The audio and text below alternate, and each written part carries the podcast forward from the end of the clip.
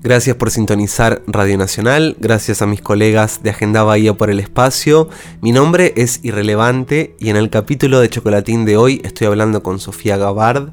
Sofi es una compositora y cantante, guitarrista también de Punta del Diablo, Rocha, al norte de Uruguay, ahí pegadito a Brasil, un lugar muy precioso con unas playas anchas, verdosas, muy bonito lugar.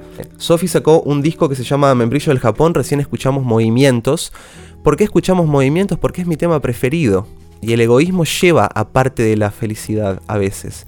Y damos la bienvenida a Sofía Gabard. Buenas, buenas, buenos días. Y bueno, no sé, la hora que sea, en el tiempo, en el lugar donde estemos. Este, Nico, Nico Caro, que se sepa quién habla de ese lado, quién hizo esa hermosa presentación. Muchas gracias por traerme acá. Es que los nombres son irrelevantes, no en tu caso porque está bueno que la gente te busque, pero en mi caso, que además ponen la presentación y ponen mi nombre, ¿Viste cuando alguien se presenta que decís, ¿por qué te presentas en los noticieros o en algunos lugares de prensa? Es raro, ¿no? Empezar así. Yo te presento. Gracias. Claro, yo te presento y, gracias por estas entrevistas tan particulares, por, por, recibirme con ese bigote todo peinado. Oh, estaba medio caidito ahora que lo veo. ¿eh? Sofi, vos sacaste un disco que se llama Membrillo del Japón. Salió en el 2020. Es tu único disco que por lo que vos me contaste, te tomaste un tiempo para grabarlo.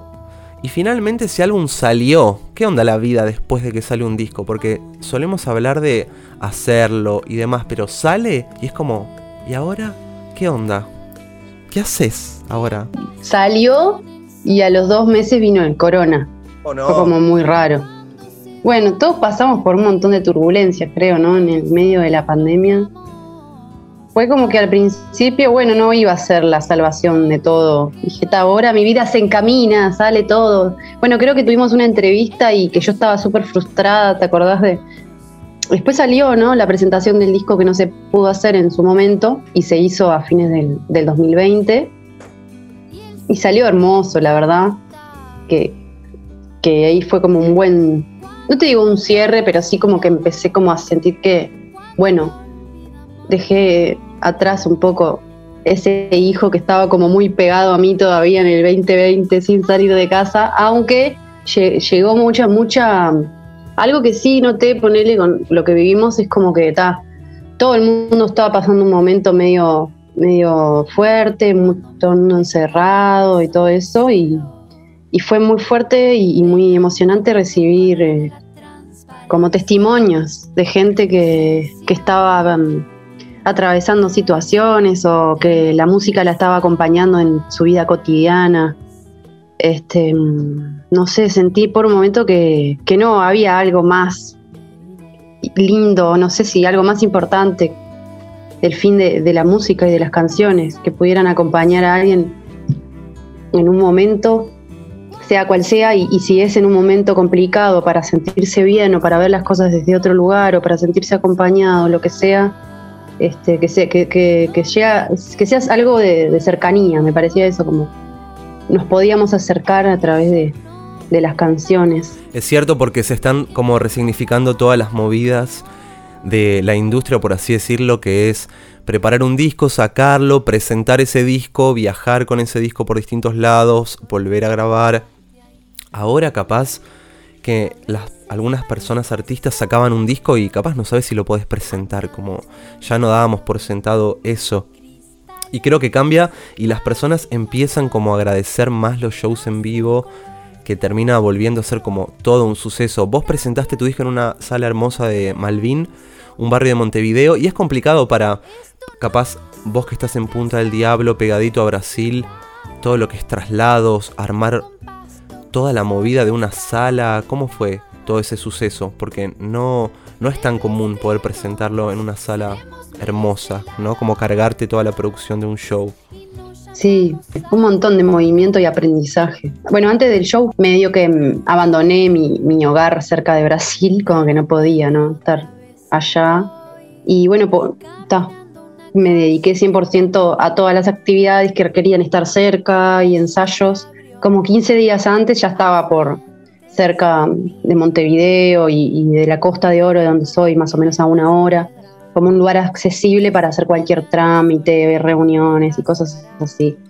Y, nada, me sentí súper súper feliz de poder al fin, al fin usar el tiempo para, para estar haciendo, que muchas, muchas veces en el año tuve que, creo que todos tuvimos que verlo de otra forma, no poder estar yendo, viniendo, siendo productivos como a veces queremos y todo nos exige que seamos. Y bueno, también lo entendí, pero que se, tiene, se puede estar tranquilo en casa, todo eso, pero bueno, nada, amé estar en esa, ¿no? Como yendo, ensayando un montón, haciendo la previa.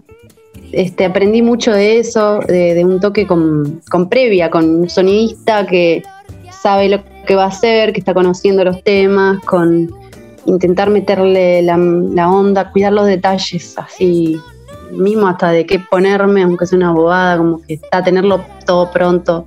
Claro. con anticipación. Este, los invitados también, invitadas. Eh, bueno, nada, la primera vez que trabajé con una productora también, bueno, eso te había contado que nunca lo había hecho. Fue súper lindo, súper gratificante. ¿Existe, Sofi, la inspiración para vos o es confundida con trabajo arduo? ¿Hay un mix? ¿Qué opinas de eso? Sí, yo igual sí está un poco la idea de que, de que no, de que no lleva mucho trabajo, capaz que por ahí, ¿no? De que te viene el, te fumas un porro y se te viene todo. Es todo lo contrario. Claro. Me fumo un porro y es me todo lo contrario. Me quedo ahí mutando con el mismo acorde. No. Pero Exacto. Claro, para, para hacer algo tengo que re, reponerme en plan, modo escritorio trabajo, ¿viste? O grabación y escucha y coso y ejercicio. Bueno, a mí siempre me funcionaron los ejercicios un poco. Onda flexiones de brazo, no, pero... abdominales, todo eso. sí, sí, todo, todo, eso. A mí pila de veces me pasa que me, vienen cosas y, y, si no estoy, que me, pasa que, que me es difícil.